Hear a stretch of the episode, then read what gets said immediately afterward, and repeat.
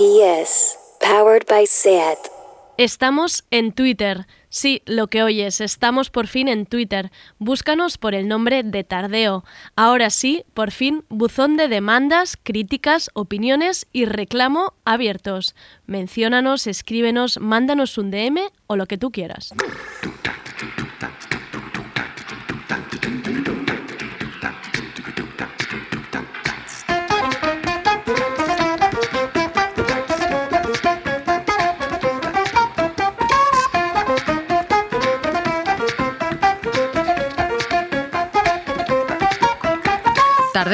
Con Andrea Gómez.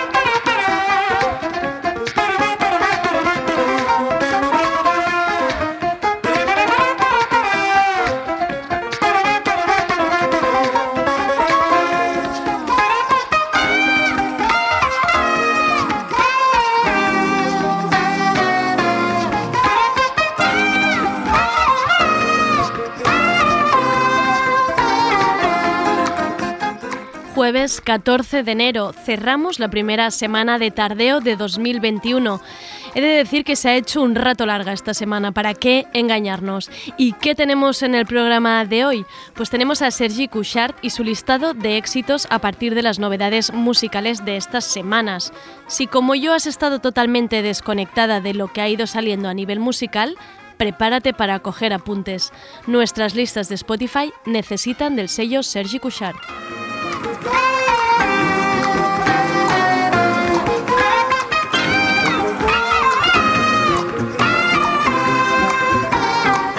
Y vuelve Lucas Ramada a la mesa de tardeo con su sección Solo son juegos.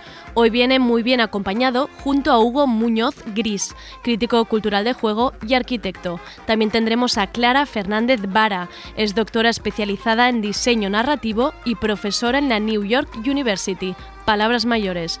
Hoy hablaremos de la muerte y los videojuegos, de jugar la muerte, de morir en juegos, del matar como acción, del jugar para superar ausencias. Ahora sí, bienvenidas a Tardeo. Estamos en Instagram, YouTube y Twitter. Búscanos. Somos Radio Primavera Sound.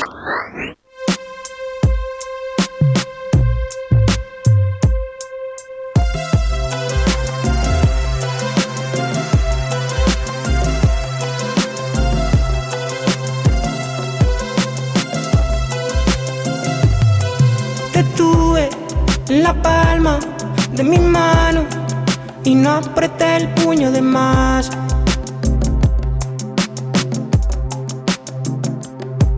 Te puse tan alto que llueve, bravío por toda la ciudad.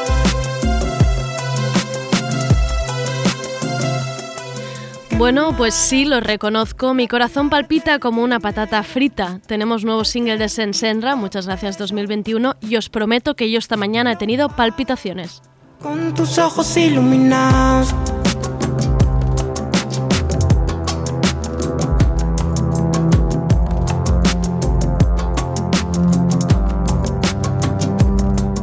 Ha salido acompañado por un videoclip del que he hecho 12 capturas porque me flipan los estilismos. Senserra ha sacado este tema tumbado en el jardín viendo atardecer. Con entradas agotadas en muchas ciudades, algunos suertudos podrán verlo en la Sala Bars de Barcelona el 20 de enero, en un doble concierto, uno a las 6 de la tarde y otro a las 8 y media. Por favor, subid muchos stories que las vea yo.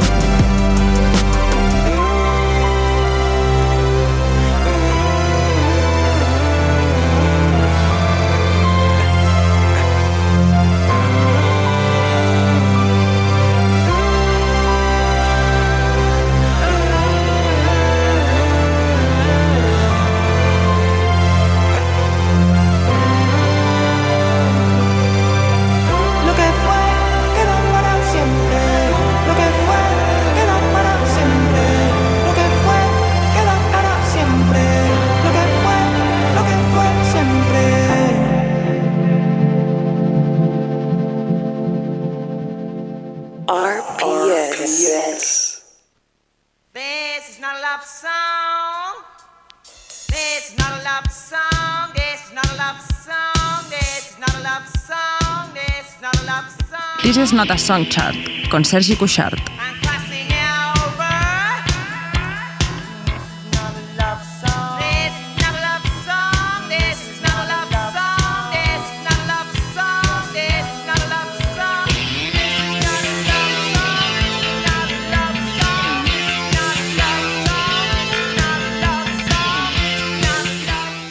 ¿Habéis estado desconectadas estas navidades de las novedades musicales? ¿No sabéis que está en el radar de este 2021?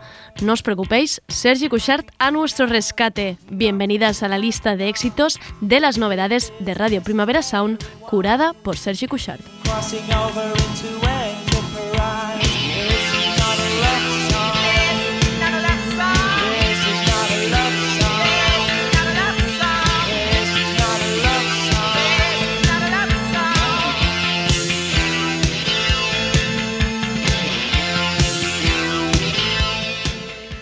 Sergi, Sergi, Sergi. Andrea, Andrea, Andrea. Feliz año. Feliz año, feliz 2021, que no nos veíamos desde la década pasada. De- de- Que hemos hecho ahí el cambio. muy bien, muy bien. Sergi, muy ágil, muy ágil. O sea, yo, Eh, yo esperando desde el 1 de enero para decir esto ahora mismo. tenías apuntada. Lo tenía apuntando en el guion, de hecho. ¿Tienes un blog de notas donde te apuntas las bromas para traerlas aquí? Lo confieso. ¿Del Sí, móvil? Por favor. O sea, me, encanta- me encantaría. Para no olvidarme de... Placer absoluto si tienes un blog de notas en el móvil con bromas preparadas para los jueves. Me hace mucha ilusión. ¿Has descansado, Sergi? He descansado mucho, desconectado. Eh, he comido y he bebido muy bien. Has comido merecen- y has bebido porque lo hemos visto. Como se merecen estas fiestas. ¿Tú también? ¿Qué tal? El- Yo bien, la verdad, también la verdad he comido, pero no tan bien como tú. Porque ahora em, con el tema del comer tenemos resultados tangibles. Has hecho una cuenta de Instagram Me has pillado, me has pillado. em, para mal de mi, de, mi, de mi barriga, te lo digo, para mal de mi estómago. Y bolsillo también. Y bolsillo. Y bolsillo también, que realmente no sé si, si me sale a cuenta haber creado lo que he creado. La vida sofrito. La vida sofrito. Todo junto. Bueno, Sergi, esto, em, estas cuentas, bueno, yo siempre en mi, cabeza he entendido que esto al final se, se crea porque en algún momento alguien te invitará, ¿no? Podemos entender. Hombre, espero Cuando que sí. digan que entres por la puerta y digan, hombre, el de la vida sofrito, siéntate que te vamos a poner unos no, torreznos. no, la- el objetivo de, de- de este Instagram no es más que crearme una lista personal propia para no olvidarme de los sitios donde voy y que me gustan. No, a mí estas, a mí estas cuentas así eh, me van muy bien porque luego lo típico, mm, ¿dónde vamos a Mm. cenar? Y dices, ostras, me acordaba, pues vas a la cuenta de Sergi y, y tienes ahí un Es que, montón. de hecho, tengo algo parecido con mis primos en Google Maps. Tengo toda la lista de, de sitios que tenemos pendientes o queremos ir y así. Pero bueno, así lo pongo de forma más ¿Y yo gráfica. me puedo unir a esta lista vuestra? No, yo no, yo no, yo solo miro, yo solo voy, no, no, no, no colaboro ni hablo con tus primos ni nada. sigue la vida sofrito. Y así Vale. verás los sitios Ay, no me ha también. Mm. querido ¿eh? meter en el Google Maps. Vaya, tendrán ahí sus, otras, sus otros temitas también. Em, ¿Cómo está la lista del ¿Cómo está la 2021? lista? Pues está como, como el mundo, ¿no? 2021 está muy loco todo de golpe. Este Asalto inicio, Capitolio. Este inicio, o sea, es- no solo eso, o sea, hoy mismo se han desclasificado como un montón de documentos de la CIA sobre los ovnis, sobre avistamientos ovnis. Pero esto ya estaba, ¿no? De, de hace días, ¿puede ser? Yo lo he visto hoy por ahí, que las, Ah. no sé si no hay noticias, no, no sé si se ha visto algo, si se ha encontrado algo, porque justo lo han desclasificado ahora y la gente no ha tenido tiempo de buscar todo lo que hay. Vale, vale. Pero ahora ha sido como todo. Y no, no, o sea, realmente solo quería hablar de ello y la lista está bien, está como siempre.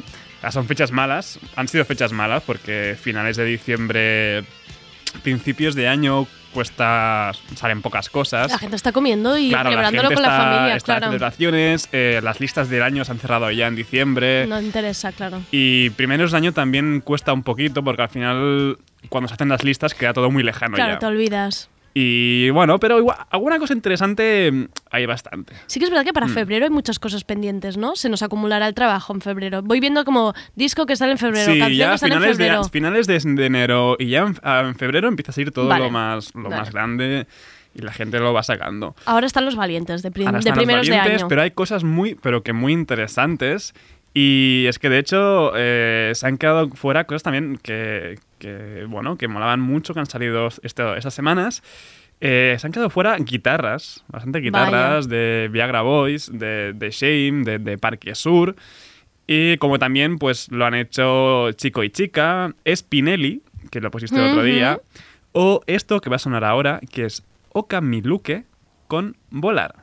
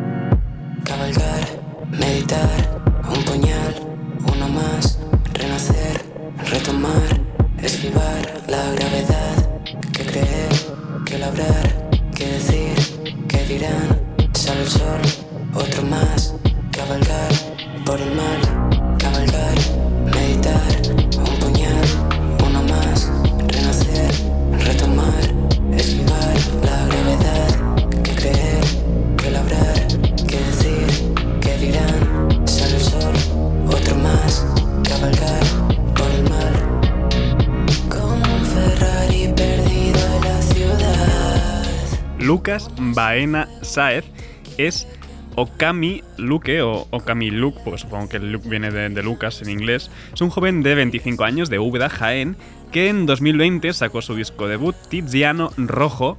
Y esto que suena es Volar, su primer tema de este 2021 y lo primero que saca desde ese disco. En Instagram se define como half gato, half brujo. Maravilla. Y, y es que me ha molado bastante. No, me ha gustado mucho. Tiene un rollo así melancólico. Mm, Mola, Sí, mola sí, sí, mucho. todo esto, toda esta nostalgia, toda esta cos- Mm. todos estos chicos agarraditos ahora de repente ahí tristes, esto Mm. está muy bien. Sí, rollo también sin Senra. Sí. A, a lo mejor un pelín más oscuro que sin Senra. Sí. Pero está muy guay, me ha gustado Ojo, mi, mucho. preocupa, a mi pregunta si eran japoneses, ¿eh? Cuando, cuando has dicho el nombre, o sea, yo siempre con ese ojo a, a visor a todo. Hombre, es que el nombre Okami Luke. Sí, claro, yo pensaba, a ver, otra banda así guay de esas de Japón, no tenía No, no, nada de- que ver. de- de Jaén, de Úbeda, Jaén. Muy bien. Y es un chico solo. Y, y bueno, esto se ha ido. Esto, Vaya. ah, no, esto no, no ha llegado a entrar, digo. Vaya. No, no es que se haya ido, es que no ha llegado a entrar. Vaya. Y a ver, hacía casi un mes que la lista no se renovaba. Pero claro, igual que solo entran 10 canciones, pues también solo salen 10. O sea, sí que es verdad que tocaría un poco más de movimiento al haber tanto tiempo sin, sin renovarla. Pero bueno, es lo que hay. Y de hecho, seguimos con canciones que llevan No desde digas, no me lo- octubre. No me, las digas, no me las digas. Me las he olvidado, me he olvidado de ellas. Pero bueno, hemos dicho adiós a bastantes nombres que entraron justo en la última tanda, como, como fue Ferran Palau, al Petit de Caleril, Bi Coco o el remix de, de Tripping You, donde participa Pedro la Droga. Ya no tienes miedo.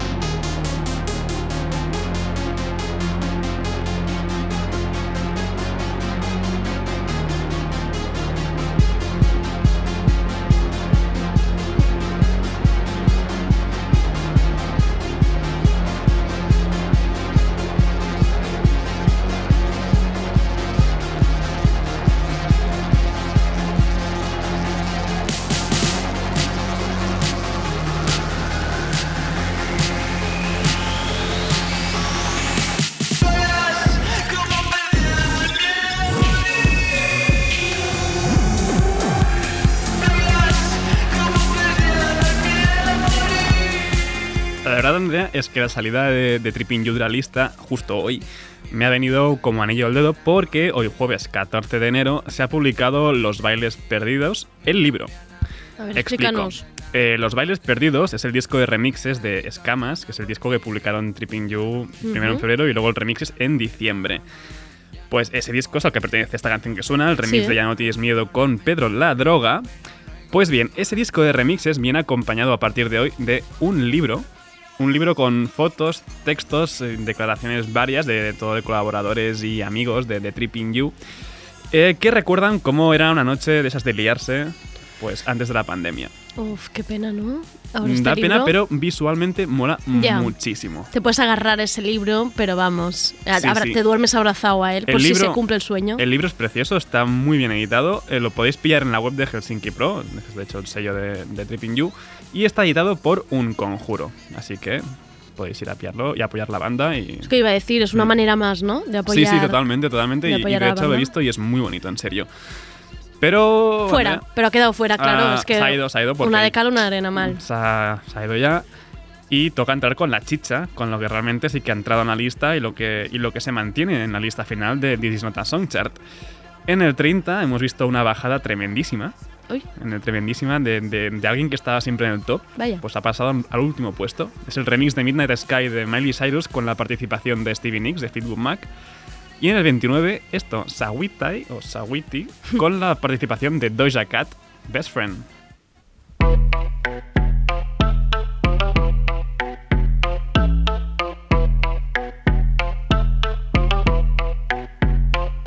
That my best friend. A real bad bitch, got her own money. She don't need no nigga on the dance floor. She had two, three drinks, now she twerking. She throw it out and come back in. That's my best friend. She a real bad bitch, drive her own car. She don't need no lift in a strip club. No, my girl gon' tip. Now she twerking, she throw it out and come back in. Beep, beep. Is that my bestie in a testy? Fresh blowout, skin on town, she ready. Bitch, you look good with a T at the end. I'm a hyper every time, not my motherfucking friend. She been down since the jellies and the bobos. Now me stepping out the Jeep, La creadora de uno de los hits más virales de 2020, Doja Cat, con su Say So, se unió la semana pasada con su amiga Sawit Tai, Tie, mm, como sea, para publicar pues esta Best Friend que está sonando de fondo. Me gusta. Estamos Está- entrando está jueves bailongo un poco. Así, un hip hop poppy de este Sí, que, me que gusta, entra me gusta. guay. Y no hemos de subir demasiado para encontrar otra novedad, porque en el 28 tenemos la crudeza de Sleep for Mods, que esta vez se han juntado con Amy Taylor de Emil and the Sniffers para esta Not It. Gimme. Gimme,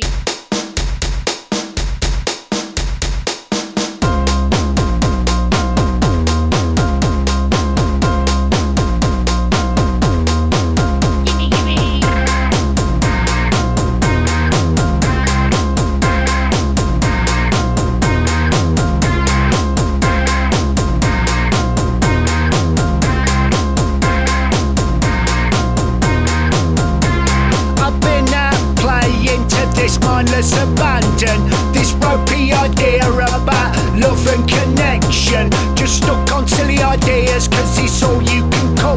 You fucking class tourist who mix your social groups up. It's like you all stick together. A stronger addition. The non creatives on impact, you got no invention. Just stuck on silly ideas, cause it's all you can cook. Spare Ribs, el esperado nuevo disco de Sleep for sale mañana mismo, viernes 15 de enero. Así que en breve pues podremos disfrutar de su raya británica al completo, de ese inglés pronunciado masticando prácticamente. Y ah, en el 27 tenemos a Kokoroko y aunque parezca increíble, Andrea, aún mía. tenemos a Romy con Lifetime en la lista. Quizá esta lista lo que está consiguiendo es que algunas canciones se hagan como cargantes sin, sin ellas quererlo. Quizá Romy se hubiera quedado en su momento, ¿no? Y de repente no sigue sé, ahí. te recuerdo que la llamaste la primera semana que entró una canción de Trolls. Es verdad, es la que película. me lo sigue pareciendo. Quizá ahora en 2021 para empezar el año no estaría mal. No, la verdad es que la canción está bien, lo que pasa es que lleva ya desde octubre. Lleva muchísimo, Está desde muchísimo. octubre, sí que ha bajado mucho, está en el 26. La tenemos ya casi, venga, que la sacamos. Sí, sí, pero es que sin duda tiene el récord de permanencia en la lista. Ah, mira, eso, eso está bien también, Sí, sí. Como, como dato. Yo creo que sí, o sea, realmente sí, no. Hay, no hay ninguna canción que lleve tanto tiempo en Disney Not Song Chart. Pero sigamos, en el 25 tenemos la bonita voz de Molly Birch con Wild Oh. Nothing en Emotion, es la canción. Y ya subimos hasta el 17 para este dúo co- co- co- Combo Breaker, que es Annie y Georgia Smith con Pen Black Girls.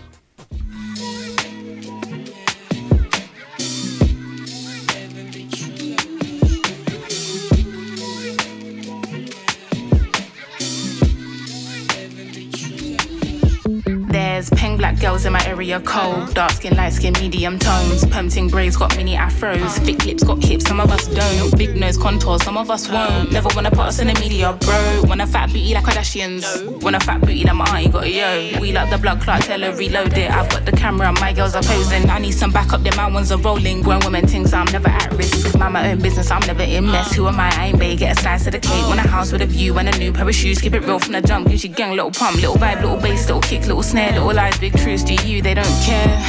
Do you? They don't care. Get your ass the box and build up from there. I don't have a gang with me, but I still walk with a gangster lean rock Nikes cause we think they're clean. MJ leather jacket, beat it Billie Jean. MJ leather jacket cause I think I'm bad. That's cool. I like it. Cómo mola y qué genial es el Colors que tienen las dos, Annie y Georgia Smith, cantando Pen Black Girls. Buenísima, ¿eh? Buenísima la Una canción cosa bárbara. y el vídeo mola un montón. Y seguimos, de hecho, con más divas de, de nuestra generación, porque Sisa ha vuelto después de mucho tiempo. Yo la con llamo más- SZ, ¿no es así, eh? Vale, claro, no. Yo Es- castellanizo yo es del que todo. antes en su día la llamaba SDA. Sí, ah, Por- así no, suena eh, muy bien. Es Sisa, supongo que es Sisa, ¿no? Porque, por ejemplo, eh, Risa de, de Butan Clan es Risa y no es R- RZA. eh, Vale. Risa, Sisa. Vale, vale, SZ, no lo No, digáis. No, no no. queréis como yo. Y pues de- después de mucho tiempo, pues tiene material propio y sin ser colaboración además. Esto es Good Days.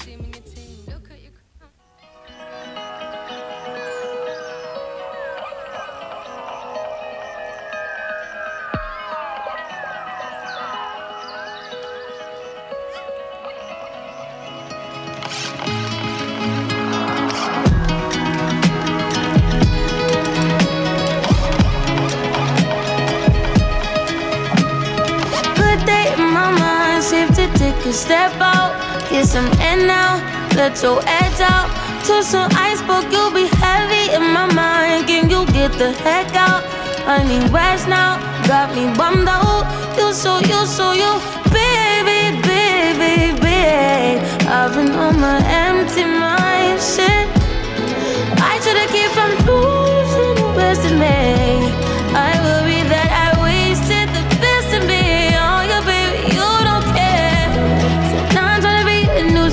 it's just urgent. Trying to make of little change, got me a war in my mind. Gotta let go and wait, holding me. Choose the right, or it will break up in front of me.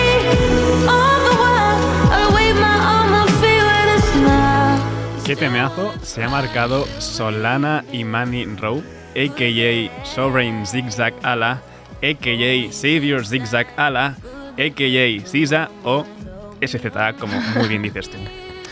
Es una maravilla auténtica. Mola muchísimo Good Days y lo que he dicho, por fin tenemos tema suyo que no es colaboración, que no forma parte de una banda sonora, es una canción 100% suya y que espero sea un atisbo de un futuro nuevo disco que continúe aquel control eh, CTRL de 2017. No hay por eso noticias ni nada, ¿no? Que se No sepa. he encontrado nada, de hecho tampoco he buscado de mucho. O sea, lo único que he buscado es su nombre real en Wikipedia Vale, para bueno. decirlo aquí y ya Ya está. está. bueno, no, ya está. Yo tampoco no sé por qué he preguntado. Ya, no sé, supongo que sí, espero que sí. Si llega, ya lo diremos. No. Ya saldrá, ya saldrá. En el 13 tenemos un grupo que me gusta mucho, aunque he de confesar que he hecho un poco en falta la locura imprevisible de sus avances anteriores. Estoy hablando de los británicos Black Country New Road con Track X.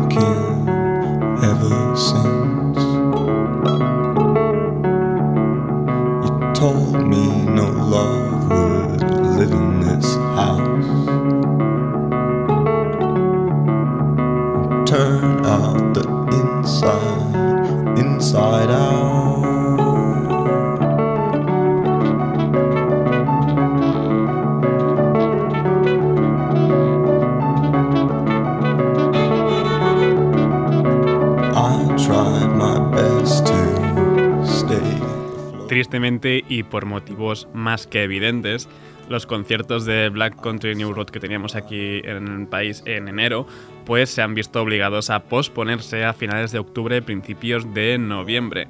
Así Noviembre, que, ¿eh? bueno, sí, sí. No me digas, esto- estas noticias no me Pero las es que he visto ya conciertos eh, pospuestos a 2020. No, no, ¿no? estas noticias aquí, ahora, eh, no las des. Bueno, pero tampoco están. Yo supongo que en noviembre, octubre, noviembre todo estará bien ya. Hombre, por- eh, pero es que lo estoy dando por supuesto, por eso digo que Estará me gustaría más pensar en marzo, por ejemplo. Un poco de Sí, esperanza. No, de hecho, los, los conciertos de marzo se mantienen. No, no- que vale. yo sepan, nadie. Bueno, sí, Nick Cave, pero es que es muy grande Nick Cave. Sí. Ya está. Eh, pues eso, tocará esperar a, a otoño para poder disfrutarlos en vivo de nuevo. Pero mientras tanto, pues nos queda su música y su disco debut, que es For the First Time, que saldrá el 5 de febrero. ¿Ves? Todo en febrero. Todo en febrero, es verdad. Y uy, uy, uy, uy. Nos ¿Qué? estamos acercando ya al top 10. Sí, ya, ya entramos, entramos en la No, es que recta de hecho final. ya nos hemos metido en el top 10 de lleno. En el 10 tenemos a Rina Sawayama con Lucid. En el 9, Mazza, el tema de Slow Tie con A$AP Rocky. En el 8 tenemos Madlib con Fortet y su nuevo tema Hop Rock. Su anterior adelanto Road of the Lonely One sigue en la lista, de hecho, en el número 19. En el número 7, Tú me dejaste de querer, de Guau. Puchito. Ojo que esta noche sale Sale un poquito de bossa su nueva canción. Y en el 6, el retorno de Darkseid con Liberty Bell.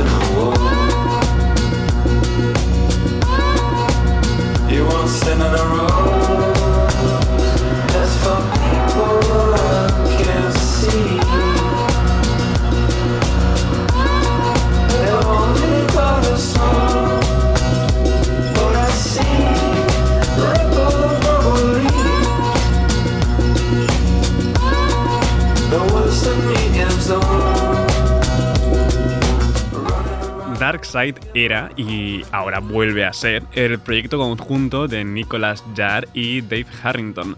Sacaron un disco, su disco debut de hecho en 2013 y allí se quedó la cosa, no, no, no fue a mucho más. El pasado año, de hecho a finales del año pasado, pues publicaron de golpe un live de 2014, supongo, para ya llenar un poquito el camino. Y sí, volver con esta Liberty Bell, que es el primer tema que escuchamos de su retorno Spirals, que saldrá publicado este año por Matador. Pero aún no sabemos si la fecha exacta. Me está gustando mucho toda la lista de hoy. Está muy guay, la verdad. De Mira, hecho, ¿eh? No ha, empezado, digo. ha empezado el año muy bien la lista. Venga, Ah, es- pues, ah, manteniendo nivel. Pinta un año prometedor en cuanto a lo musical. En cuanto a discográfico, más bien no. Era, ahora se podría decir que son los resultados de cosas que se han creado en confinamiento o en, o en pan- o así como en algunas plan plena algunas pandemia. cosas supongo que sí, pero por ejemplo, Darkseid sé de seguro que no, porque sé que se reunieron en 2018 para meterse Ah. al estudio. Vale, no, claro, cosas de así más Mm. largo recorrido seguro que no. Bueno, ya iremos, ya iremos viendo a ver qué sale. qué A sale ver, de no, esto. pinta, pinta muy bien realmente de 2021 en cuanto a, a a música publicada. Y ya estamos en el 5. Vale, hemos dicho que vamos a partir Sí, del de próximo micro. jueves, jueves habrán efectos sonoros para que haya un poco de acaliu subiendo al, al, al número es que- 5. En plan, trrr. bueno, los puedes hacer tú, pero yo. un Se poco. hace efectos, mus- eh, efectos muy guays. Se hace una gota de agua muy divertida. A ver.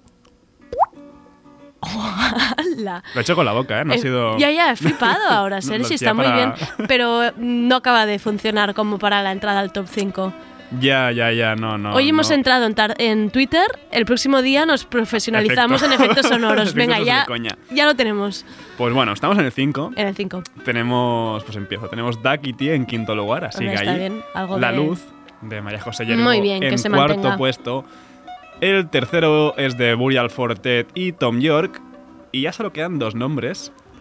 Uno nuevo No os he mirado, ¿eh? y uno Estoy ya nerviosa. estaba en la lista. Uno ya estaba y es... Jumbif, ¿otra vez vuelve a estar arriba? No, John Beef se fue. Ah, se fue. Ah, pues no sé quién puede Mm. estar arriba. Pues voy a desvelar el primero, Vale. que va a ser el número uno, porque ya estaba en la lista y no va a sonar. Vale. Y de hecho mantiene su primer puesto. Son The Avalanches. Vale, sí, es verdad. Eran los del... Es que, Que- pero que es que hace mucho... Era, iba a decir, es de la semana pasada, pero no, es de hace un mes. No, de hace un mes y siguen allí desde entonces, no se han movido. Me alegro. Y recién entrada. Ah, vale, claro, jolín, si la puse, si la, puse el pusiste- martes. La si no- pusiste cuando salió La Claro. Del Rey ¿Ha con gustado? ¿Te- Chemtrails Over the Country Club. ¿Ha gustado? ¿Te ha gustado a ti? Me ha gustado, curiosamente, porque a mí Lana del Rey no es que me guste demasiado. Vale. Y el tema este nuevo, sí. Es que Me ha, me ha convencido. Es que oí a Marta el otro día, en la hora de la comida, que en la hora de la comida aquí se oyen muchas cosas, que ella es del club de fans de... Ella podemos decir que es casi la presidenta del club de fans de De Lana del Rey aquí, aquí sí, en sí. Barcelona, em, que el tema, ñe. Este tema, ñe. Y me sorprendió, pensé, Pues- pero si, a mí, si, si entra guay, ¿no? Pues a lo mejor es mm, para no fans. Para no fans, Para, quizá. ¿no? ¿eh? para buscar al nuevo público. Ya, pues Porque a mí me ha está. gustado. Aquí está, en el, en el top 1, ¿eh? Bueno, en el 2. Ah, vale. Sí, o sea, mantienen Diablanchis el número 1. Ah, vale, que vale, por eso vale. los he introducido, porque como ya estaban. Pues, ya- bueno, sí, pues ha pegado acabamos. una buena escalada, Lana. Sí, ha ha sido una entrada, nueva- una entrada buena. Escalada, lana, ¿no? Han ido tras. ah, te- te has llevado tras- no, has ido por lana y te has llevado un trasquilón. O sea, estas frases, te lo digo, me las invento todas. Soy como Belén Esteban. ¿Cómo Las es? cambio, no las ir a, sé. ir- ir a por lana y llevarse un trasquilón. Espera, No deja- dejadme buscarlo. Busca, ir busca. A por lana. Todo para hacer la broma final. Ir a ¿eh? por lana y salir trasquilado. Sí, sí, así es. Vale. Ir a por lana y salir trasquilado. No, ella, ella no ha salido trasquilada porque No, ha entrado directamente, se ha quedado en el número 2, que está muy, muy bien. Y el tema a mí me ha gustado, pues está allí. Y con eso me despido por esta semana. Sí, ya no hay villancicos. Hemos despedido Ya no los hay villancicos. ¿Te imaginas todo el enero. año poniendo O sea, villancicos? estamos- Molaría. No hay canciones de enero. ¿No? No hay canciones. Yo creo que ya no habrán más canciones así. A no ser que en No. 14 de febrero pon- pongamos cosas de enamorados, no sé. Bueno, no, ahora me viene a la cabeza, por ejemplo, enero en la playa de la fe y las Uy, sí, azules, que es en enero. Y la de la oreja de Bangkok. Ah, también. sí, Era algo de enero. ¿no? El 20 de Mm, enero. No sé. No voy a cantar. Em, Sergi, nos vemos la semana que Sí, viene con nos efectos Vemos sonoros. con sonoros, eh, no por mí, sino de la máquina. Sí. Y nada, recordad de seguir Sí. a Didis Nota Song Chart en Spotify, Next Hype también en Spotify y La Vida Sofrito en Instagram. Que Venga. Si queréis ver comida chachi. Venga, ya lo tenemos. Muchas gracias, Sergi. A ti. Nobody's tired watching the chemtrails over the country club. Suburbia, the Brentwood market. What to do chemtrails over the country club.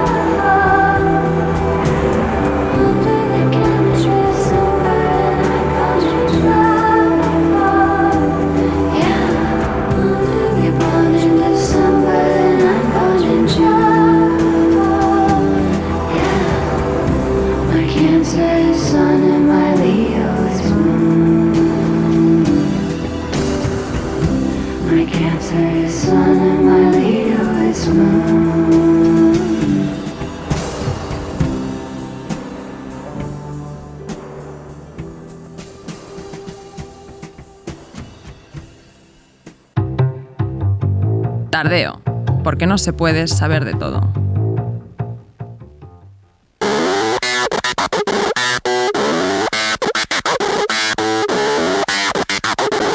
Solo son juegos, con Lucas Ramada.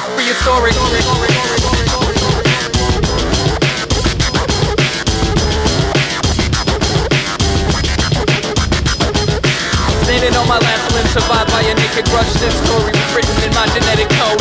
Standing on my last limb, survived by a naked brush. This story was written in my genetic code. Standing on my last limb, survived by a naked brush. This Solo son juegos, pero menudos juegos, temas, itinerarios, recorrido, perspectiva y análisis se está marcando en cada sección Lucas Ramada. Llevamos unos capítulos desgranando las partes que conforman un videojuego. Hemos hablado de la imagen, de la importancia de la estética y en el último hablamos de música, un análisis que todavía tendrá más continuidad en próximos episodios. Si os habéis perdido alguno, podéis recuperarlo en Spotify, ya sabéis.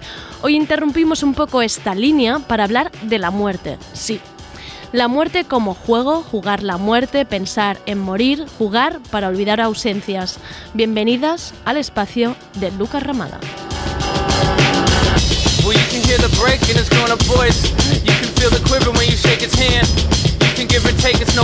Choice. One day you have to quit running and take a stand. And all the flanks that happen. Hola Lucas, ¿qué tal? Hola, Andrea. ¿Cómo estamos? Estoy bien, bien. Siempre, siempre te digo lo mismo. Tengo la sensación de que siempre te digo lo mismo. Bueno, si te voy a decir mejor.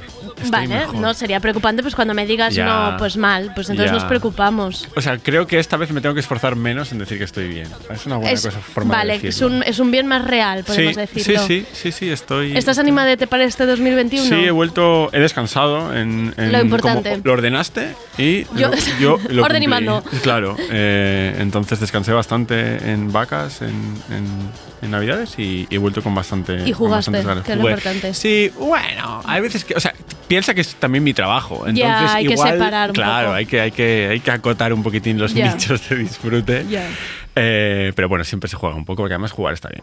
Em, que no parezca ahora también que empezamos hablando de la muerte en 2021 como si, si eso fuera que empezamos abajo, pero no. Le vamos No, a dar un poco la vuelta. Pero igual hay que mirarla de cara, ¿no? Me- igual me igual es un buen momento para mirar la muerte de cara, intentar eh, tenerla presente no como un tabú, sino como algo que, que genere conversación en torno a ello, porque, bueno, evidentemente ha estado muy presente esta cuestión en los últimos, en los últimos tiempos. Pues siempre está presente la Hmm, muerte, hmm. nos guste o no, Sí. pero, pero eh, verlo, o sea, verlo contabilizado cada día en el telediario Exacto. también le da una presencia. Entonces, como decías, como decías antes, ah, íbamos a haber hecho un segundo capítulo sobre música, que lo haremos, Sí, ah, pero le dimos a la pausa para, para hablar de, de la muerte y, y- y de jugar y de jugar la muerte. Además, lo hacemos a raíz del Festival Cuéntalo de Logroño, Mm. que se hizo un paseo virtual por la muerte en el videojuego, que fue comisariado por Hugo Muñoz Gris, con tu colaboración. Un, un paseo virtual que yo flipé. Dije, Mm. ¿pero esto qué es? ¿Pero qué es esta maravilla? Bueno, la verdad es que es, eh, Hugo hizo un, un trabajo brutal, es el, él es el comisario de, de La Muerte en Juego, que es esta exposición que, que- que- que nos pidieron. ah, en algún momento utilizaré el plural, porque es cierto que, que en, en un primer momento nos embarcamos los dos y luego él tomó el, el- la- la- la- el- o sea, el- el rol principal y yo Ujú. hice de editor detrás simplemente. Ah, y eso ha hecho un trabajo increíble de, de- de- de- construir un discurso, una, una- una serie de salas de las que nos hablará, nos hablará después porque está invitado. Claro, lo iba a decir, programa. está raro hablar de él, pues Claro. lo tenemos sentado en la mesa y yo me he embarcado a hablar del festival sin presentar antes a Hugo. Decir antes, ahora nos presentarás a Hugo Mm. con, con toda su retaila de cosas que hace, que hace este muchacho, decir antes que compartís podcast, que tenéis podcast propio, que ya lo hemos dicho muchas veces, Sí. pero es que ahora tengo aquí a los dos co-creadores de Dile que baje. Sí, es, es la otra pata de, de Dile que baje, ya nos has hecho publi alguna vez. Hombre, Eh, tenéis que escucharlos, que yo no sé la gente. Ya, yo no sé qué hacéis. que no, Yo no- tampoco, la verdad. No hagáis como que no existe, Dile que baje existe, por favor. Pero es que no escuchadlo. obviéis las que, cosas de claro, verdad es- importantes de la claro, vida. No, no podéis. Sí, sí, es, es- es la otra pata de Dile que baje, el podcast que nos montamos en, en cuarentena. Y que ¿Qué más hace Hugo aparte del podcast? Hugo, antes de nada, es canario, que es algo Ah, eso que es importante. importante. Vale. Eh, en primero de todo es canario. Empe- empecemos por la- claro, por o sea, lo hay una- primero. Hay una, cuestión de prioridades, Vale. ¿no? Y lo primero de todo es, es canario. Canario. Además es crítico cultural del juego ah, y es arquitecto. Eh, Buena, buen combo eso, eh, ¿eh? es un combo muy guay porque encima le da una perspectiva muy interesante en torno a, a cómo se enmarca eh, a Claro. de hacer crítica dentro del juego. Ah, hay una apart- a pesar- aparte de que mm, enfoca el análisis desde varias perspectivas, pero sí que hay una tendencia en su trabajo en analizar la espacialidad. el- Claro, te lo iba a preguntar. Ya, tú, ya te hago, me sale mi primera pregunta, Claro. que es, ¿te, te juegas a los juegos ya con deformación profesional de ir diciendo, uy, este espacio... ¿Te sale a veces como ese, ese rintintín de arquitecto de... "Mm, mec? Eh, sí, me gustaría no llamarlo rintintín. pero, o sea, no. Perdón, Sí que perdón, hay, ¿eh? hay, hay, hay como una deformación profesional, pero que está también como muy ligada a la manera en la que yo entiendo la arquitectura, que esto suena como muy horrible, dicho así, pero No. a mí me gusta como enfrentar, cuando enfrento la arquitectura, que intento hacerlo lo menos posible, desde, desde el trauma de la carrera, eh, a partir de cómo se habita, cómo se comparte, la gente que está ahí y tal. Y yo sí que suelo jugar mucho intentando ver cómo se viven los juegos, cómo vive la gente que está dentro de los juegos, esa gente virtual y tal. Y me paro a vivir con ellos, a fotografiarlos y a estudiarlos un poquito de cerca, como, bueno. como, como si fuera un espía ahí. Claro, y eso te da luego a ti información como arquitecto. Sí, o sea, me, a- me- me da información como para intentar eh, mirar el juego y la arquitectura como en una intersección. Vale. Y ver cómo jugar puede ser una manera de pensar arquitectura y pensar arquitectura una manera de jugar. Claro. Y ahí un poco intento construir, yo qué sé, vamos a llamarlo una teoría y quedamos aquí súper bien. ya está. Él, él vive Pero muy sí. a la contra de su, de su eh, naturaleza arquitectónica. Yo Vale. que comparto mucho tiempo con Mm. él, lo sé, pero es, es incuestionable que su mirada se vierte Claro. desde un lugar muy concreto y, y de hecho la mirada hacia la contra de lo arquitectónico a la vez es muy arquitectónico. Claro. Y de hecho hablaremos ahora de, de- de La muerte en juego, Sí. que es esta, esta, esta exposición que Hugo ha comisariado para, para el Festival Cuéntalo de Logroño y que si te paras a pensar cómo está construida esa, esa exposición, a pesar de ser virtual, es eh, extremadamente es- es- espacial. Claro. Está dividida en salas, luego nos hablará de ello, entonces es evidente. Antes cuando le has preguntado, eh, yo te iba a contar, sí, sí, o sea, Ya Hugo está todo el rato mirando desde la arquitectura, aunque se revele, se revele. Me revelo, se pero sí, revele vale, Ya está el arquitecto hablando otra vez. Te he cortado la presentación. No, no, no, hay poco, o sea, bueno, hay mucho más que decir. Es decir, Hugo aborda el juego no solamente desde la, desde la crítica textual, hace videoensayo, tiene streamea, quiere decir... eh, Lo pa- tiene todo. Eh, fue jefe de redacción de Nivel Oculto, que es un medio de videojuego independiente ah, interesante y, y, bueno, y, y ¿hay algo más que quieras decir? de No, no, no, que va, ya. ya Aprovecha va la promo Sau. Sí, la promo- No, ya está bien. Está bien. Y eso, y le hemos traído precisamente por, para, que, para hablar de la muerte en juego, que es la exposición, y después seguir continuando hablando de la muerte. Y. Yo quería decir que si la- Mm. hay alguien que está escuchando Sí. el, el podcast y Sí. tenéis el móvil delante y queréis ir entrando Eso es. Al paseo virtual, es la muerte en juego.festivalcuéntalo.com, que entiendo que si lo ponen también en Google saldrá Sí, rápido. Pero, pero así vais cotilleando, pues lo digo, es un viaje increíble. Os lo Es- miráis luego con calma, pero ahora pueden ir, pueden ir mirando. Es interesante que, que un festival como Cuenta, lo que es un festival, no sé si te has mirado el line-up de las diferentes ediciones, pero viene gente muy tocha. Yo, yo, yo fui el año pasado donde se habló de desarraigo y, y bueno, hasta había, había.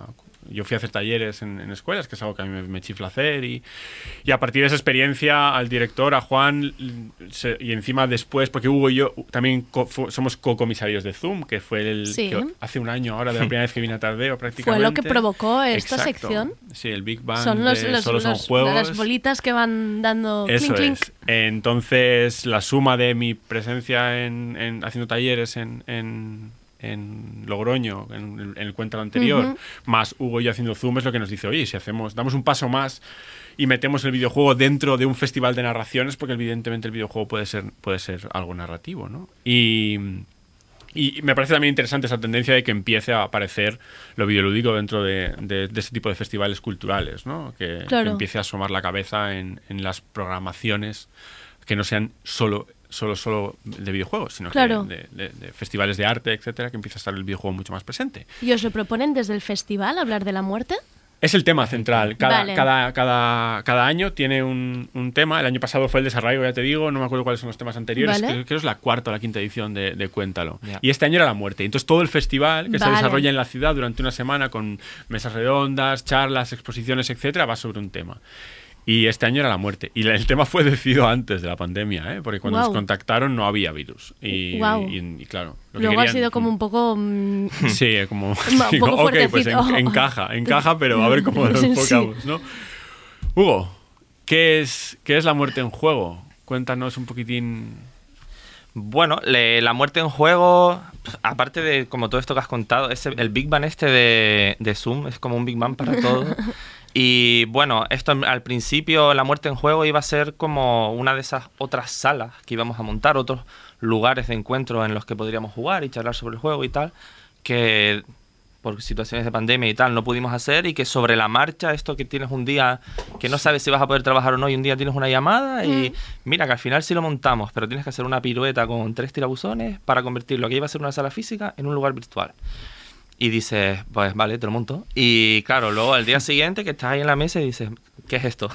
que es una sala virtual y que es una exposición virtual y demás. Y bueno, eh, al final, la- mm, como lo contamos al principio, cuando entras a la sala virtual, quiere ser como este lugar un- una intersección entre lo que el festival quería como tema narrativo de que nos reuniésemos a hablar de la muerte, de las muchas maneras en las que la muerte puede ocurrir, cómo se puede enfrentar, cómo nos puede afectar, y una puerta de entrada a todo tipo de gente, que es un poco esa la vocación que Lucas y, yo tenemos siempre de, de la pluralidad y que todo sea para todo el mundo, que pudiesen entrar en este sitio y, en- y darse cuenta o entrar en contacto con que la muerte puede ser un gran tema del videojuego, pero que tuviese herramientas para poder mm, entender estos juegos y Claro. qué es lo que se estaban proponiendo, que a veces eh, en- entrar en este medio es como muy complicado. Entonces, bueno, la muerte en juego es tanto una- un punto de encuentro con ese tema como con el medio en sí.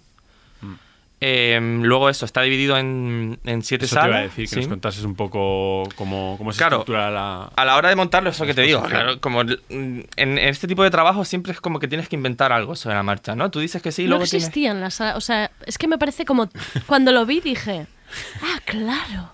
¿Cómo no, Claro. cómo no, no me he enterado nunca de que exista esto? Me estáis diciendo que no se había hecho una sala virtual así, de juegos.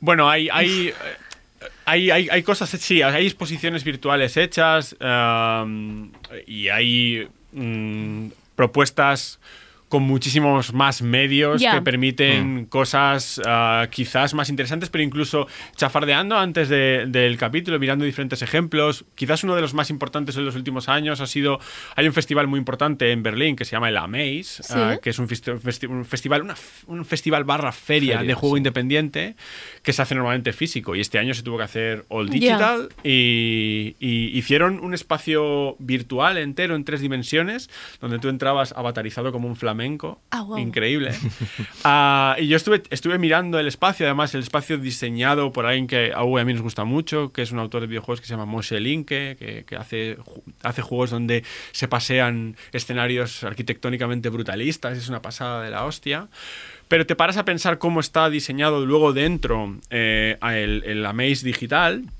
Es un lugar donde tú te mueves, pero lo que vas viendo son vídeos que hay proyectados en la pared. De tal Vale. manera que lo que humildemente Hugo ha tenido que hacer en, en La muerte en juego Hmm. es básicamente lo mismo, solamente que en vez de tener proyecciones de vídeos y no hay un chat para encontrarse físicamente, que es algo que, que los que fueron al, al festival en directo eh, sí que disfrutaron, poder hablar con otros flamencos, por así decirlo, pero estaban viendo discursos. Es decir, no ha habido...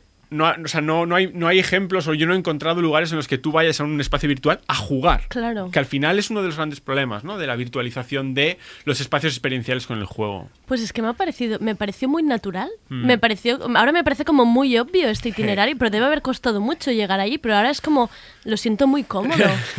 Bueno, claro, para mí esto que dice Lucas, que es, es como uno de los mejores ejemplos del año pasado sobre crear lugares virtuales de exposición, por así decirlo, que también corresponde un poco a un clima que había el año pasado en el que todo el mundo de repente echaba de menos este tipo de eventos.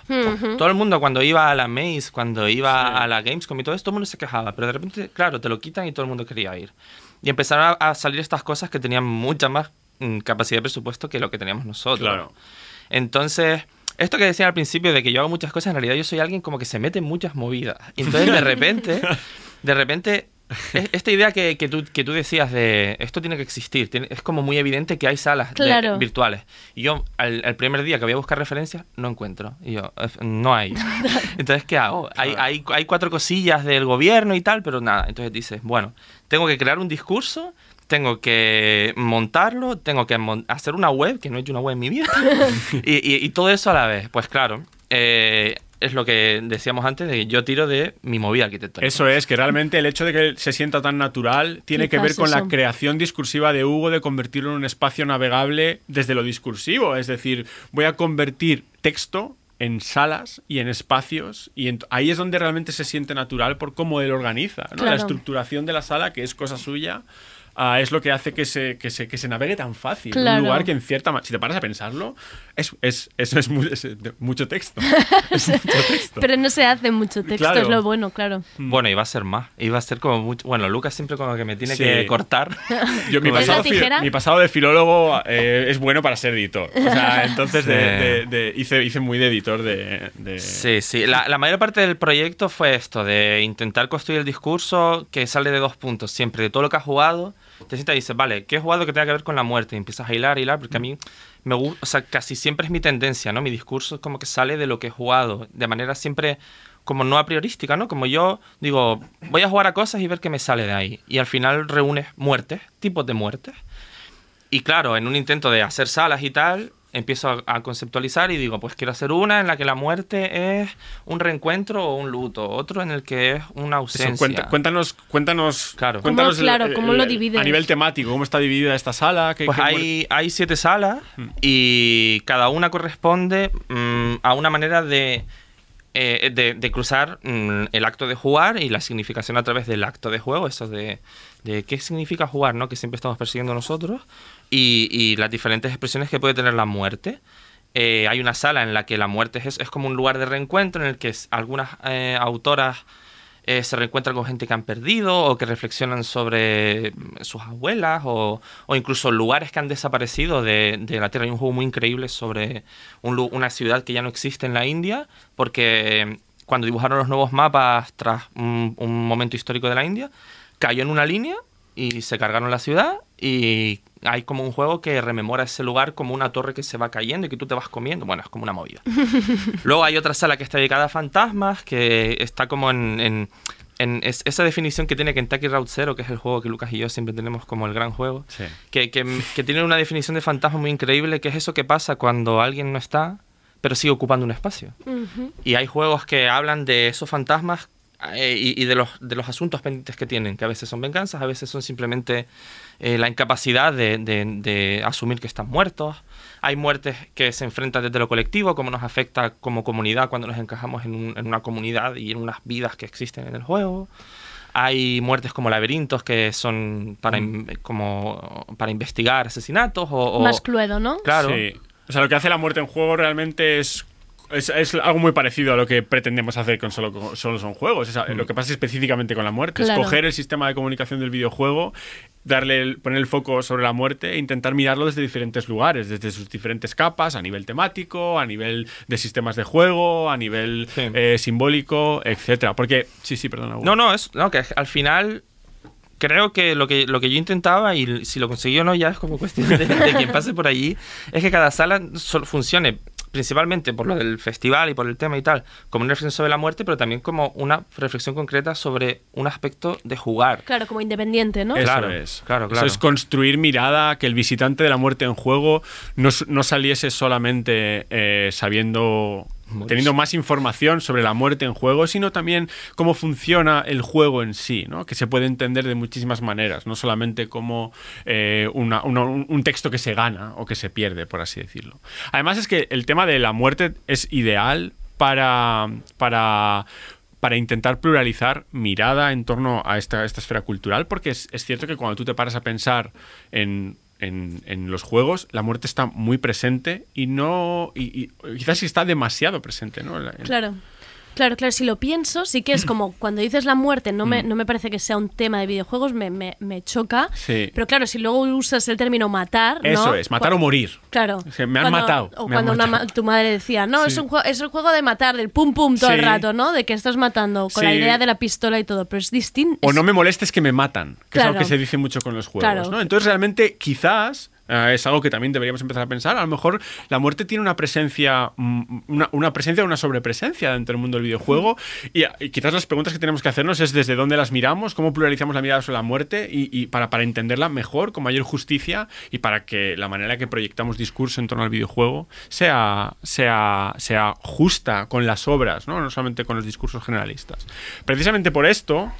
ah, le- he- hemos traído una mega invitada que me hace mucha ilusión. Bueno, Fuerte. invitada eh, a modo de audio, pero. pero Fuerte. No, no, sí, se puede llamar invitada. Es una sí, invitada, sí, sí, una sí, invitada claro, en sí. diferido. Sí, sí, sí. Sí.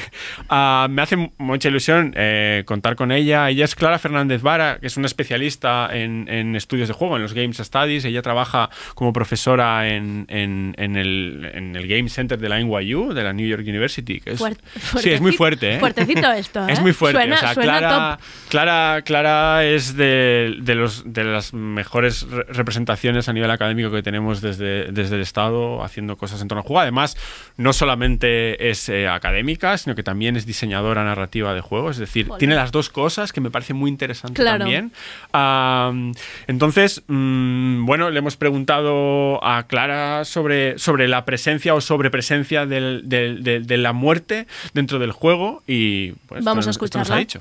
El problema no es realmente el cuánto está representada, sino el cómo.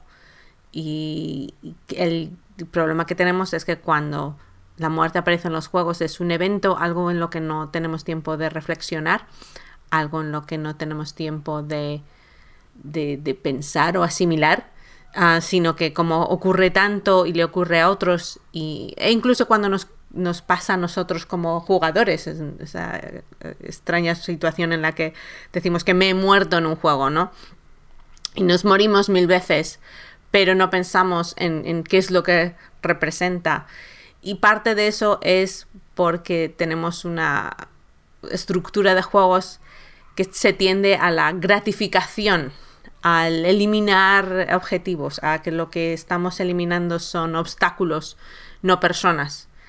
Y, el cómo se programan los juegos, pues es un- una variable que es on y off, y, que se enciende y que se apaga, y, pero no es un proceso, no es algo que afecte, no, no, no- normalmente no eh, tratamos con las consecuencias a pesar de que es algo que se puede hacer en, en- en juegos y en videojuegos ah, específicamente.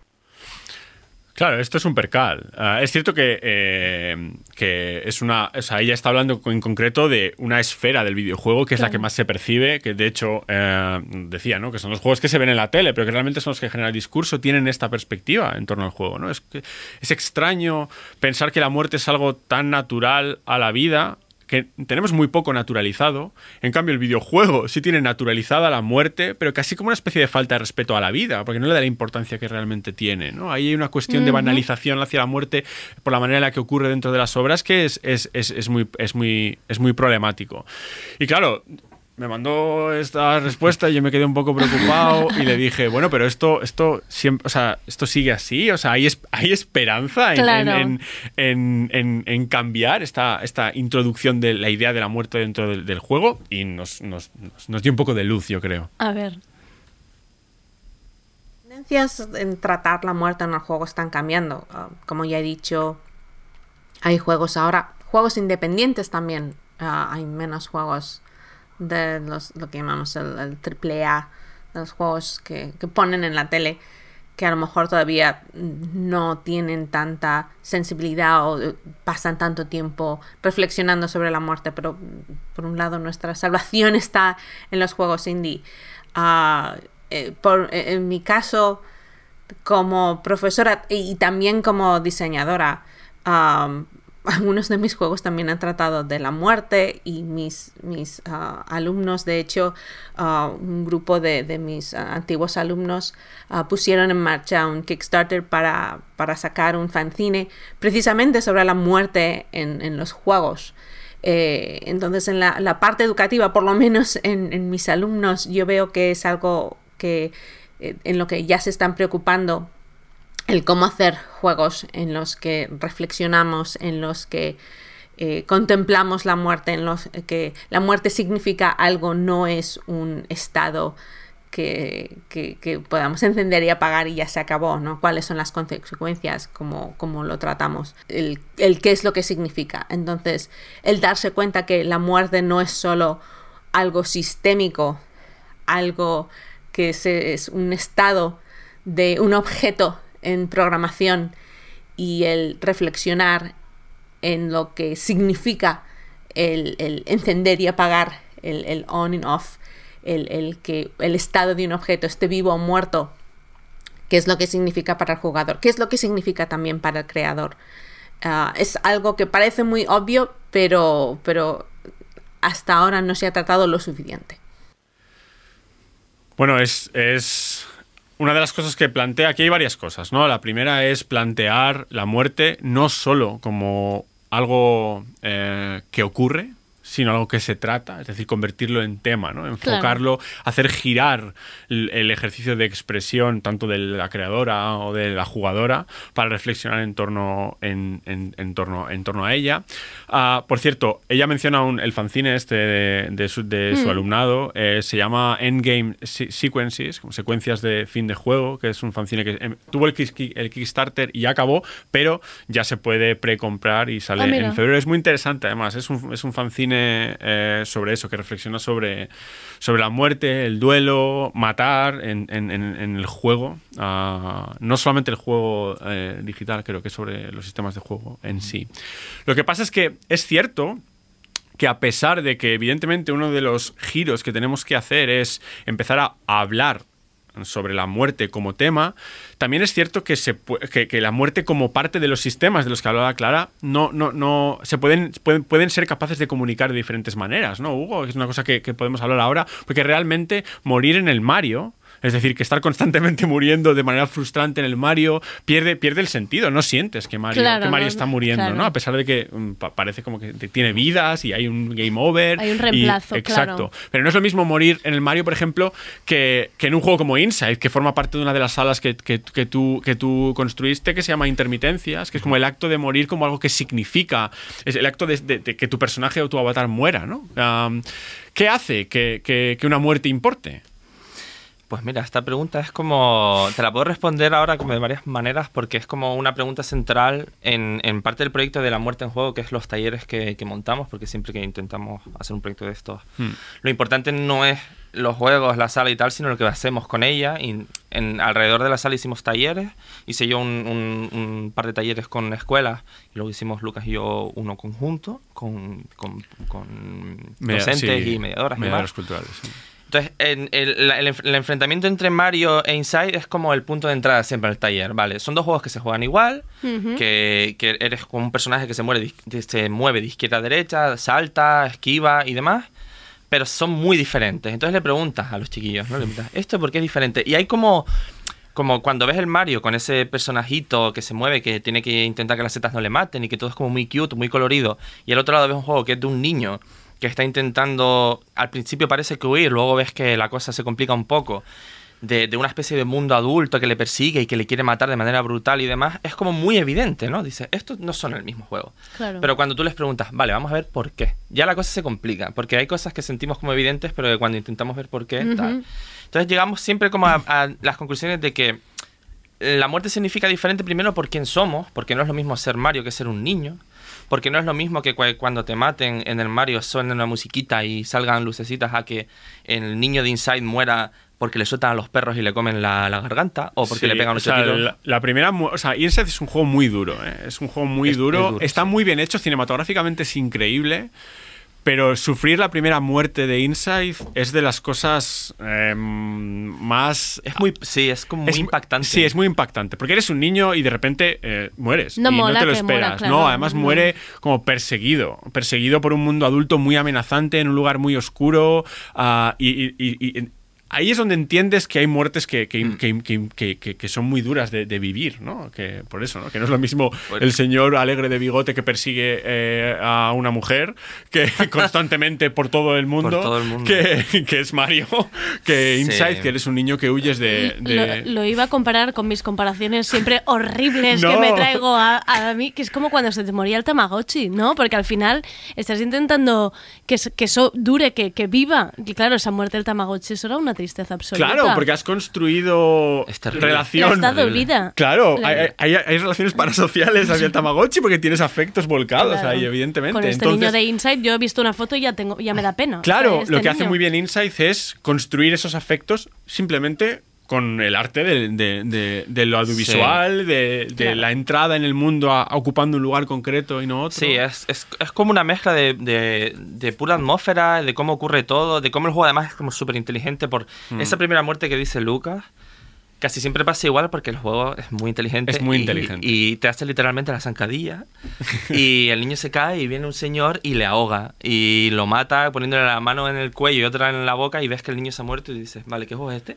Coño, ¿Qué es ¿En esto? qué me he metido? Claro, Claro, ¿qué está claro. pasando aquí?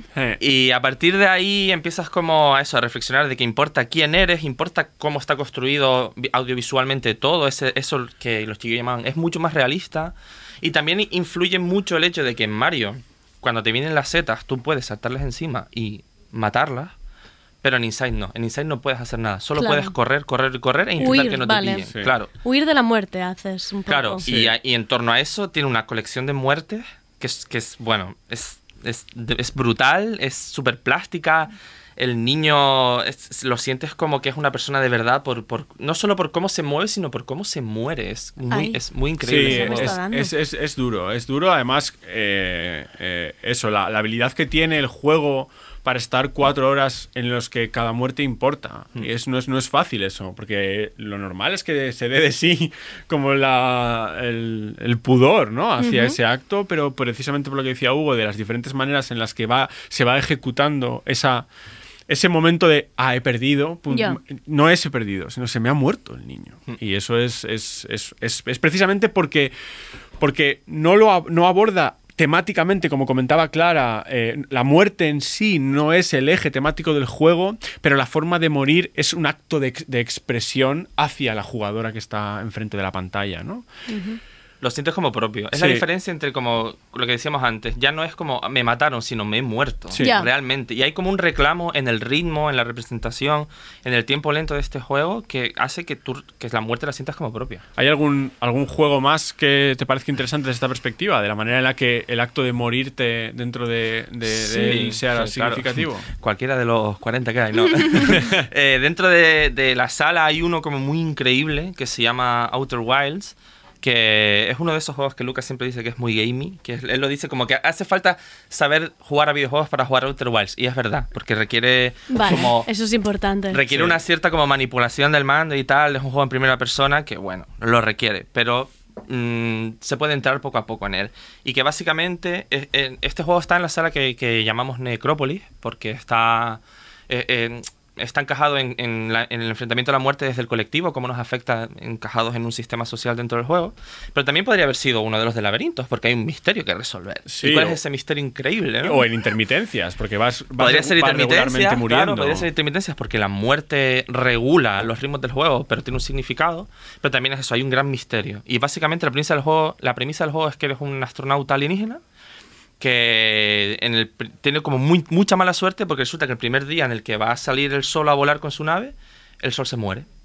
Y el sol tiene, el sol como una estrella tiene como esa mala costumbre de cuando se muere se lo lleva todo por delante, ¿no? Oh, wow. Explota y el juego, que además este juego tiene modelado y, y cómo funciona un sistema solar, es un sol lleno de planetas que tú puedes visitar de manera libre, se va todo al carajo, todo. Explota, se lleva los planetas, se lleva a la gente, te lleva a ti por delante.